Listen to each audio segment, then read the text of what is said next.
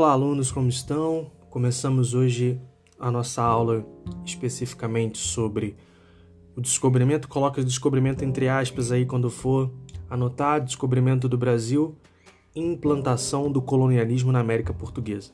Conversaremos sobre todo esse processo, um pouquinho em conclusão à aula da semana passada sobre todos os processos de expansão marítima, o que também é chamado de grandes navegações então anota aí que a gente vai conversar sobre como funcionou esse processo inicial de colonização portuguesa no Brasil. Bom, obviamente o primeiro destaque que a gente tem que dar é sobre o processo das grandes navegações, continuando o papo da aula passada sobre todos os processos que levaram Portugal a se lançar aos mares, explicamos sobre a formação né, pioneira do Estado português, dessa necessidade de modificar a rota, que era uma rota controlada ou pelos italianos pelo mar Mediterrâneo, ou pelos turcos e outros povos pela rota terrestre para chegar no continente asiático, para a viagem que a gente costuma dizer que era a viagem para as Índias, mas já expliquei para vocês que o mais correto é dizer que era mais basicamente na região da China por conta dos interesses em suas mercadorias, seda, os temperos, alguns produtos em particular, tudo isso seria levado de volta para a Europa para uma comercialização e para uso, obviamente, principalmente do Estado português na figura do rei, da nobreza em particular. Expliquei sobre a necessidade dessa mudança de rota, expliquei sobre todo o processo de conquista no norte da África, depois no sul da África, com o famoso Cabo da Boa Esperança, de todo esse trajeto, que foi um trajeto longo, percorrido por vários navegadores portugueses e um projeto que foi através de pausas. Né? Então, se encontrava um espaço, estabelecia nesse espaço uma parte da colônia portuguesa, né? um pequeno povoamento, um controle, porque ele serviria de ponto de parada para a conquista do próprio próximo entreposto comercial do próprio do próximo, perdão, espaço a ser controlado pela colônia portuguesa, então uma, uma viagem com várias paradas até esse território final que seriam as Índias, colocar as Índias aí entre aspas, já expliquei o porquê. Numa dessas viagens, depois do trajeto já bem estabelecido, Pedro Álvares Cabral, como boa parte de vocês sabem, através de um desvio na rota, chega no continente americano, a gente precisa, num primeiro momento, é, desconstruir um pouco daquilo que a gente ouve na época de escola, sobre todas aquelas narrativas, ah, foi um sobre um engano, sobre sobre um erro de navegação, não é, não, a gente não tem que tratar nesse sentido. Obviamente que os portugueses conheciam, já, já, já estavam cientes nesse período sobre a existência de terras para esse espaço, porque Colombo chega primeiro no território americano, né, entre os navegadores, quem chega primeiro é o Império Espanhol. Então já havia em circulação, ainda que de maneira muito breve, logo que depois isso foi entendido como a construção de um novo continente, mas já havia consciência de terras nessa região, para essa direção. Então, descobrimento entre aspas, logicamente. Primeiro porque os nativos estavam aqui, já existiam várias populações de indígenas né?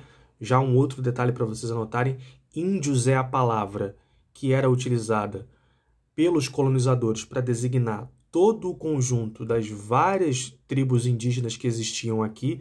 Então, índios designava basicamente tudo, mas as tribos indígenas, principalmente no território da América Portuguesa, elas tinham inclusive rivalidades entre elas, falavam línguas distintas, de troncos, troncos linguísticos distintos. As suas atividades eram atividades muito particulares de cada uma, viviam algumas no litoral, outras mais no interior, né? Algumas viviam mais de pesca, outras da caça, enfim. Mas índios foi a palavra que foi atribuída para todas as tribos em particular. E eu sempre uso descobrimento entre aspas porque essas populações já viviam aqui. O que acontece nesse momento, na verdade, é o encontro entre essas populações indígenas e a frota de Pedro Álvares Cabral, que chega no Brasil nesse momento, né? não por um descuido, não por uma tempestade em particular, mas por um desvio de rota realmente que acaba por encontrar uma terra nova. É importante que vocês entendam, portanto, que essa instauração de uma colônia portuguesa no território americano, no território que seria depois viria a ser o Brasil, ela não aconteceu imediatamente, né? logo depois da posse do Pedro Álvares Cabral. Então, basicamente, alguns anos passaram depois de 1500 e Portugal mantinha os, os seus recursos, ou seja, o seu capital investido nessa rota comercial que já estava estabelecida, né?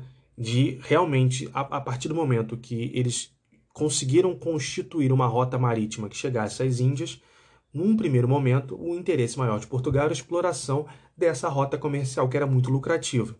Né? Principalmente porque eles não tinham encontrado aqui num primeiro momento, demorariam muito tempo para encontrar, mas não tinham encontrado os mesmos metais preciosos que os espanhóis encontraram logo de cara no Império Azteca, no Império Inca, né? ouro e prata principalmente. Então, tudo aquilo que era de mais valor se encontrava ou no território africano ou na rota comercial com as Índias, Índias de novo, entre aspas.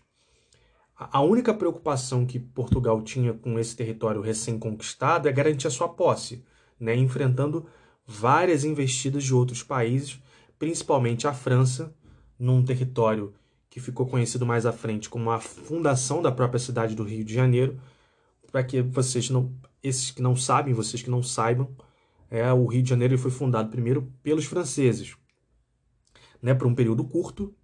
Eles estabeleceram aqui uma colônia chamada França Antártica e depois, né, alguns anos depois, Portugal, na defesa do território português no território que viria a ser o Brasil, expulsa os franceses e refunda a cidade do Rio de Janeiro, né, na famosa Confederação dos Tamoios. Né, Tamoios, um grupo indígena, na diferença entre os indígenas que apoiaram Portugal e os indígenas que apoiaram os franceses. Houve uma batalha pela posse na, na Baía de Guanabara, ao entorno da Baía de Guanabara, e nesse episódio também é formado a cidade de Niterói, né, com o índio Araribóia, o chefe, que recebe a cidade de Niterói, recebe os territórios onde hoje fica a cidade de Niterói como prêmio pela vitória na expulsão dos franceses e na refundação da cidade do Rio de Janeiro.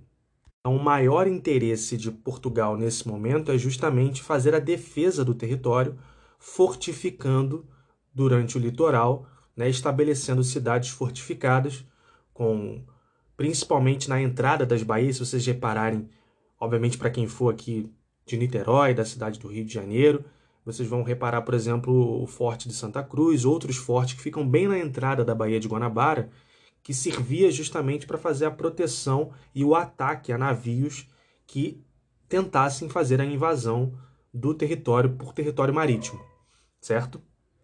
Fora essa necessidade de proteger o litoral e proteger com as fortificações, o primeiro produto que é encontrado em abundância, vocês sabem, obviamente, o pau-brasil no litoral brasileiro, que é uma árvore em particular de um, de um tipo específico de madeira com uma cor avermelhada, que a coroa portuguesa estabelece um monopólio sobre a exploração desse produto, principalmente na relação com os indígenas, que eles passam a ser utilizados pela extração, na extração de madeira, seja por meio do escambo, de uma troca, né, eles ofereciam cada vez mais produtos da costa para os portugueses, no local de. No, na troca de objetos que eram objetos de pouco valor, espelhos, né, às vezes até cavalos, espadas, e isso recebiam de vez em quando até armas de fogo, inclusive pólvora, e trocavam essas peças por, por pau-brasil ou por milho, farinha ou algo que servisse ao, aos portugueses, uma, uma mina em particular, algo que tivesse pudessem achar água para restabelecer os navios para a continuidade da viagem. Então era uma atividade muito de troca, principalmente, na medida que os indígenas começam a perceber os interesses dos portugueses na costa.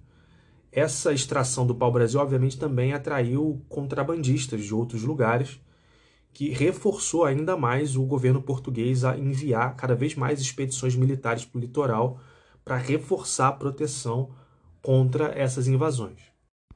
A primeira expedição colonizadora, ou seja, que trouxe colonos para povoar o espaço e poder produzir aqui no Brasil um novo tipo de plantação e poder realmente ocupar o espaço de maneira mais efetiva, ela aconteceu por intermédio de Martim Afonso de Souza. Foi enviado para cá, né, como capitão de uma esquadra, justamente para ocupar essas terras coloniais a mando do rei de Portugal. Então ele trouxe, obviamente, pessoas, mas também plantas, ferramentas agrícolas, animais domésticos, era uma frota bem completa nesse sentido, inclusive também com a presença de missionários, obviamente, num primeiro trabalho de catequizar os índios.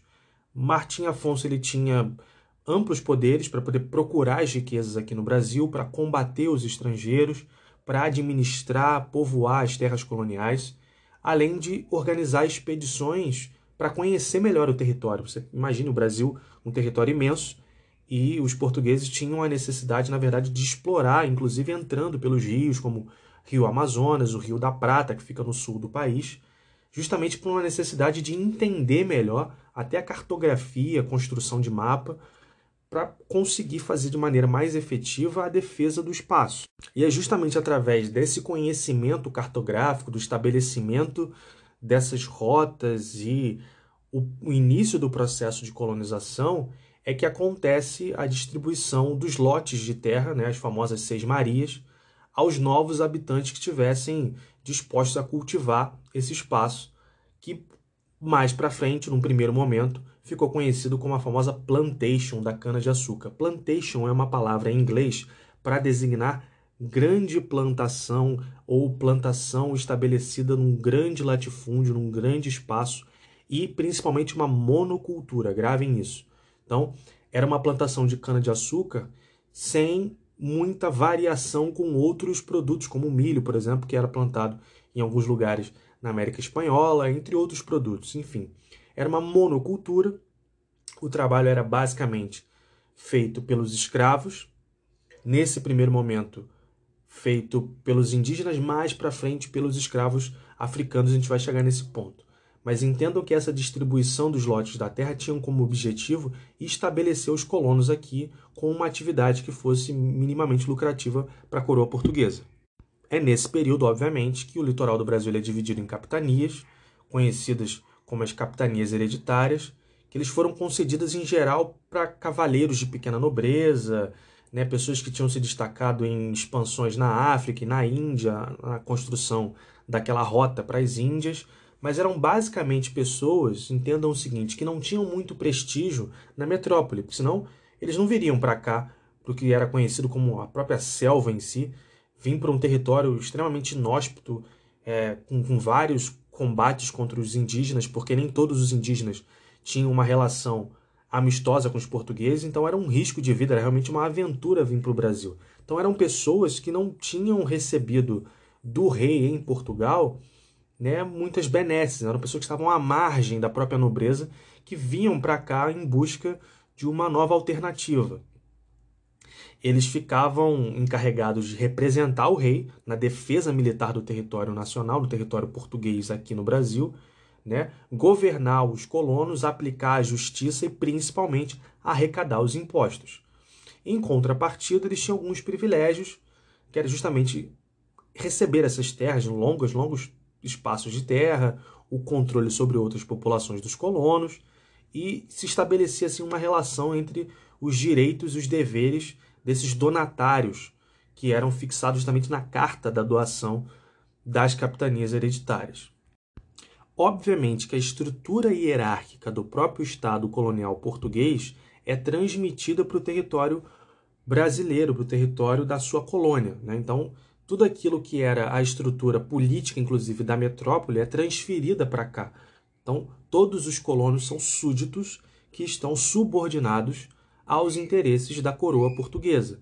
Então, obviamente, todas as outras classes que compõem esse espaço elas estão representadas aqui numa outra escala, mas ainda assim. Então, o clero, né, que era o responsável por a manutenção da espiritualidade dos súditos, a nobreza que estabelecia a defesa, né, defesa militarmente falando do espaço, e o povo, que era basicamente eram basicamente os colonos que estabeleciam as atividades comerciais, estabeleciam a, o processo de escravizar tanto os índios e mais à frente os negros africanos, e também de, obviamente, recolhimento dos impostos e todo, tudo aquilo que era riqueza no Brasil, que era enviado de volta para Portugal. Então, essa estrutura foi montada, politicamente falando, também aqui no Brasil.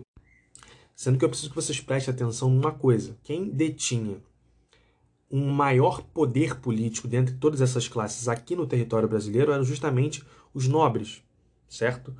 Eles estavam numa, numa posição de maior proximidade ao rei. Eles tinham um poder de decisão maior do que os colonos que eram que faziam parte da atividade mercantil, por exemplo, porque o título fazia com que determinada determinado indivíduo em particular tivesse o poder de ordenação. Então ele ordena aos colonos, ordena aos trabalhadores mercantis, ordena o, o aprisionamento de escravos, sejam, sejam eles índios ou negros. Então, o poder ele se encontra na proximidade com o rei. Então, se eu sou nobre, tenho um título, seja ele qual for, eu sou autoridade aqui no Brasil para mandar nas outras pessoas e para estabelecer o processo de decisão. Então, inclusive para os próprios trabalhadores do setor mercantil, os próprios burgueses em particular, o maior interesse era, mesmo que você fosse um rico comerciante, o maior interesse era adquirir o status de nobre, ou seja, adquirir um título de nobreza frente ao rei. Como eu expliquei no quadro anterior, é nesse período, diante dessa estruturação dessa sociedade, nova sociedade no território português, que surgem as atividades referentes aos colonos. Obviamente que se os colonos estão aqui no sentido de povoar, eles precisam de uma atividade que seja maior do que só a extração de pau-brasil, só de, de combate aos indígenas. Isso é muito pouco para você estabelecer uma colônia.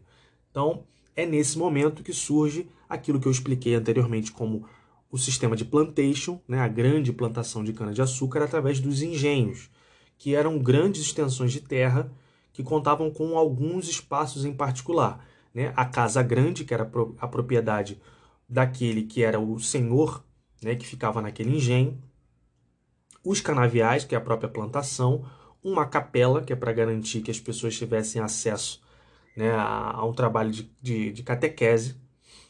Tinha também, obviamente, as senzalas, que eram os espaços de cativo, principalmente dos negros africanos que eram trazidos para cá à força. As casas de alguns trabalhadores contratados, que eram as pessoas responsáveis por fazer a manutenção do controle dos próprios escravos né, principalmente os feitores, e outras atividades em particular que eram necessárias dentro do engenho para a própria atividade de transformar a cana-de-açúcar numa matéria-prima que pudesse ser vendida. Os donos desses latifúndios, essas grandes extensões de terra, ficaram conhecidos como senhores de engenho, e eram figuras, obviamente, muito autoritárias, muito controladoras, e tinham uma influência política num nível regional muito forte.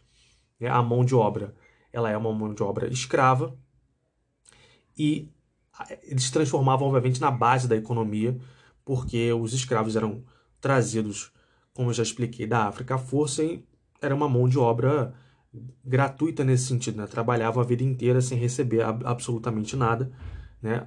para além da compra que era feita no momento da sua captura. Né? Obviamente, os navios dos traficantes de escravos faziam a captura no território africano e os vendiam aqui no território brasileiro. A gente aproveita esse espaço para conversar, obviamente, de um pouco de como funcionava essa atividade do tráfico, né, capitaneada pelos portugueses e outras nações, os franceses também estavam muito ativos nesse trabalho de pirataria e de tráfico de escravos, e como funcionava na prática essa relação entre, entre portugueses, espanhóis, franceses, ou seja, europeus, na captura dos escravos africanos e a sua posterior venda em toda a América, não só a América portuguesa, como a América espanhola também e inglesa. Como que funcionava?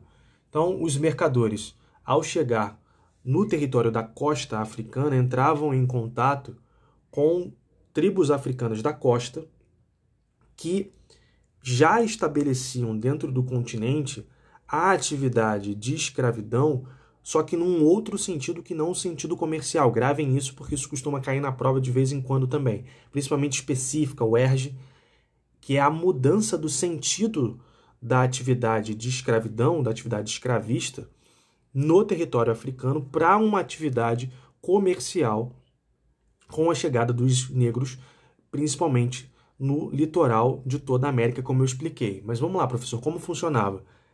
A escravidão em si existia no território africano com outro fim. As tribos elas guerreavam em si, como guerreavam também as tribos indígenas no território americano. E essas populações elas ficavam retidas em algum momento no final da guerra como um espólio da guerra. Né? Obviamente, como acontecia também escravidão né, em Roma antiga, né, na Grécia antiga, por, com outros fins.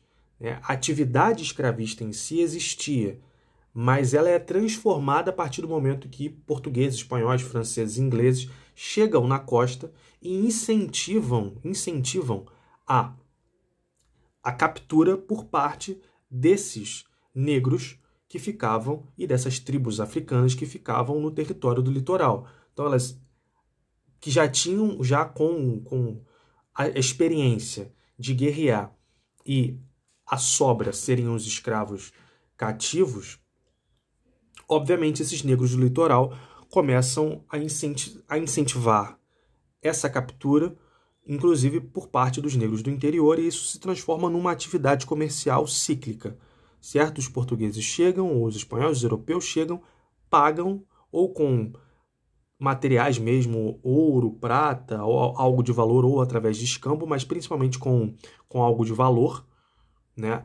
E essas tribos carregam cada vez mais um, um, um coeficiente grande de escravos para o litoral que iam para os navios, os famosos navios tumbeiros, tumbo, tumbeiro no sentido de tumba mesmo, de túmulo, que eram navios que atravessavam o Atlântico até chegar no território americano. Né? Obviamente, vocês sabem que toda essa atividade era uma atividade extremamente desumana, desde o processo de captura até o trabalho, que era um trabalho laboral absurdamente desgastante, mas toda a escala, digamos assim, e o processo de escravidão era completamente desumano desde a captura até o trabalho.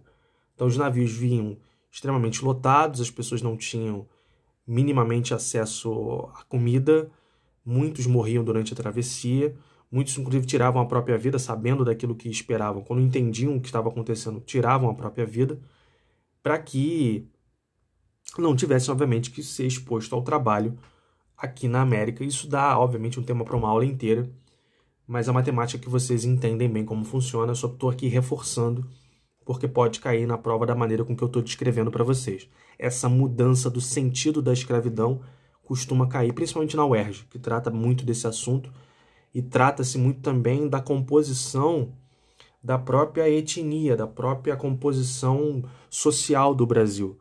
Porque, obviamente, que a atividade escravista aumentou o coeficiente populacional no Brasil, principalmente no Rio de Janeiro e Salvador, que eram dois portos de chegada dos negros muito forte, com o Cais do Valongo no Rio de Janeiro, por exemplo, e essa população africana para subsidiar essa mão de obra da plantação, ela traz um, um conjunto de, de, de influências, de consequências grande para a nossa própria formação nacional até hoje, por conta dessa relação entre os senhores de engenho, entre a própria sociedade portuguesa no Brasil e o trabalho escravo.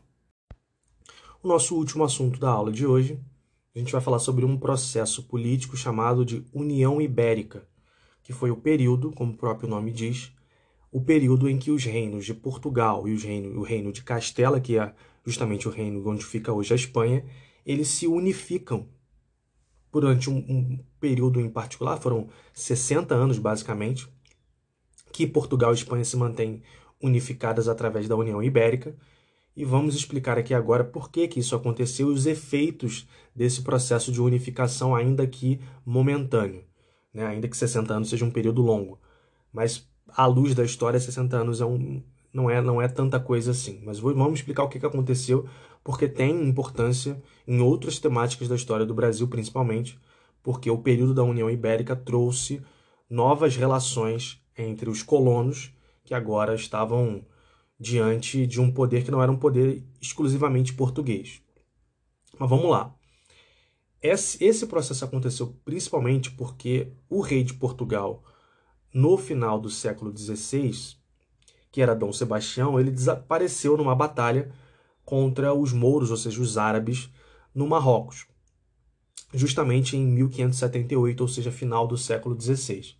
Como ele não tinha deixado nenhum herdeiro para sucedê-lo ao trono, quem assumiu foi o seu tio-avô, que é Dom Henrique, que, como eu já expliquei para vocês na aula da formação do Estado português, é aquele mesmo Dom Henrique que foi responsável pelo estabelecimento da rota marítima, pela conquista de Ceuta, né, e pelo estabelecimento e, e da conjunção de todos aqueles especialistas, especialistas entre aspas na época, em navegação, de tentar construir um projeto marítimo expansionista para Portugal.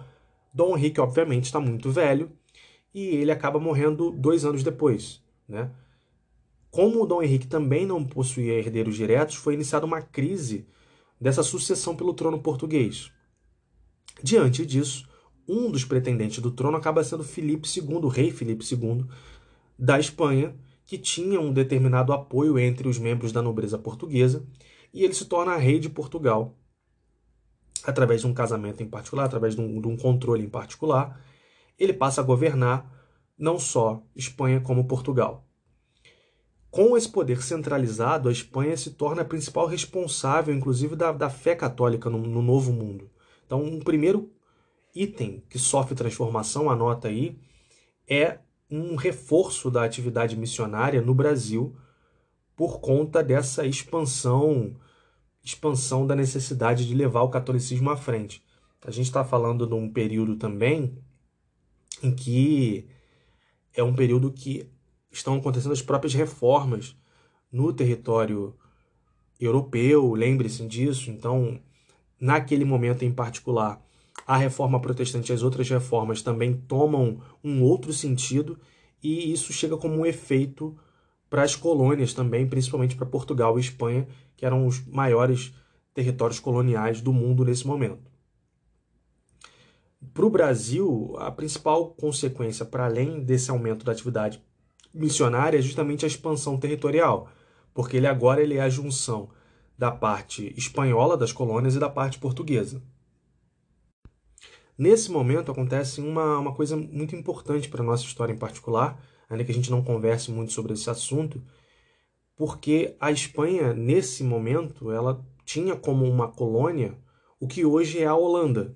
Né? Você obviamente sabe que a Holanda é um país independente, membro da União Europeia, né? tem a sua própria língua, a sua própria, tem a sua circulação de moeda, enfim. Mas nesse momento a Holanda era colônia da Espanha e ajudava a produzir o açúcar português vendendo o açúcar na Europa.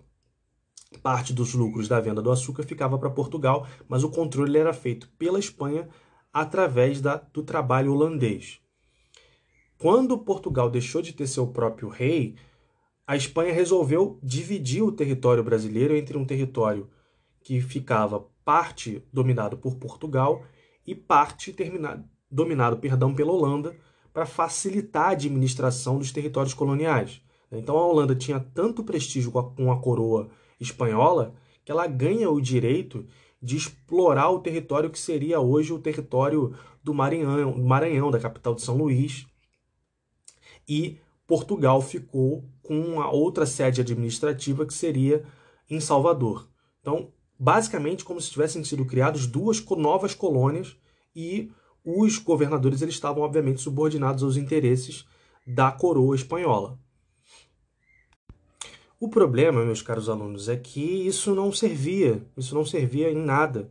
Os holandeses, que de certa forma já têm nesse momento um princípio de uma necessidade de autonomia frente à colônia espanhola.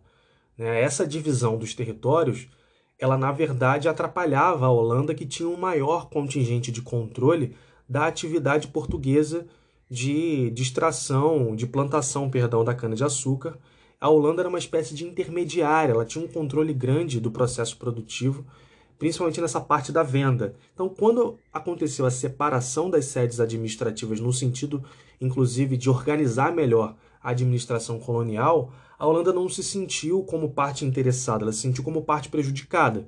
E ela decide tomar à força uma parte especial do território brasileiro, Primeiro eles atacam os portos portugueses no continente africano e depois eles atacam a cidade de Salvador. No primeiro ataque ficou sendo fracassado, eles não conseguem tomar a cidade de Salvador. E depois de um período pequeno, um período de, de, de trégua, eles fundam a Companhia das Índias Ocidentais, que era uma companhia de comércio organizada justamente para tomar o controle do, dos produtores de açúcar no, no, espaço brasileiro, principalmente com, também com os, os portos de comércio dos escravos na África. Nesse, nesse sentido, logo depois da tentativa frustrada do ataque à cidade de Salvador, os holandeses eles saquearam uma frota espanhola, conseguiram, com esse saque dessa frota que estava com várias mercadorias, com ouro inclusive, conseguiram juntar um capital fundamental, um dinheiro importante, e esse dinheiro ele foi utilizado para preparar uma outra esquadra que aí sim foi bem sucedida no ataque ao estado de Pernambuco, em 1630. Então, nesse momento, o estado pernambucano ele é invadido, as cidades principalmente Recife e Olinda, com uma contingente muito maior e conseguiu tomar essas cidades brasileiras dos portugueses. E dentro desse período, que foi um período basicamente entre 1637 e 1643, Maurício de Nassau foi enviado para ser governador e administrar as conquistas holandesas aqui no Brasil. E essa, esse período da dominação holandesa, ele ficou marcado porque os holandeses eles recuperaram a economia local, reativando os engenhos que estavam abandonados, fizeram reformas estruturais no Estado, consideram liberdade religiosa. Então, esse território, que é o território de hoje Pernambuco, no Brasil, ele viveu nesse período de dominação holandesa certa prosperidade. Então, isso foi importante para esse espaço. Essa história em particular termina só em 1654. Né? Expliquei que durante 37 e 43, Maurício de Nassau ele fica como administrador, mas os holandeses só são expulsos de Pernambuco um pouco depois, em 54, quando os portugueses eles passam por um processo de restauração, dando fim à União Ibérica e dando início à dinastia da Casa de Bragança. A dinastia, como eu expliquei para vocês, está relacionado a essa questão das casas, dos nobres, cada um tinha um símbolo, um brasão, tinha uma história em particular, e eles brigavam entre si para ver quem tinha o controle da coroa. Então a Casa de Bragança, que se tornou inclusive a casa que depois virou os herdeiros do Brasil com Dom Pedro I, Dom Pedro II, né? Essa casa é que domina Portugal nesse momento, com uma guerra que foi iniciada em 45 e expulsou os holandeses do território e retomou parte da atividade agrícola, principalmente da plantação de cana-de-açúcar aqui no Brasil. Para terminar, eu sei que está um pouco extenso, o que acontece é que essas regiões elas passam depois por um período de crise muito grande, porque quando a Holanda ela vai embora, ela estabelece um outro espaço para a plantação de cana-de-açúcar, que é a América Central. Então, toda a produção em Recife, em Olinda, basicamente, ela começa a decair porque o produto holandês, eles estudaram bastante o processo de produção e o produto holandês construído agora, plantado e extraído na América Central, nas ilhas da América Central, ele passa a ter um valor maior, tem uma qualidade melhor e a produção brasileira de cana-de-açúcar começa a decair, principalmente no Nordeste.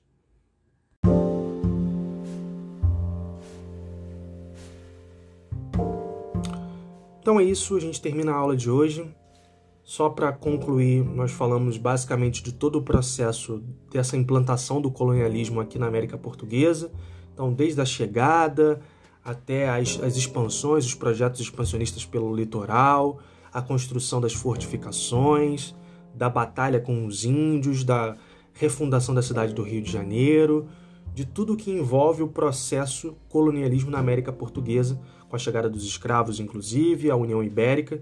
Então, esse é um resumo basicamente do que aconteceu nesse período, que é o início da própria semente da colonização, de tudo isso sendo plantado para o estabelecimento de uma relação entre metrópole e colônia.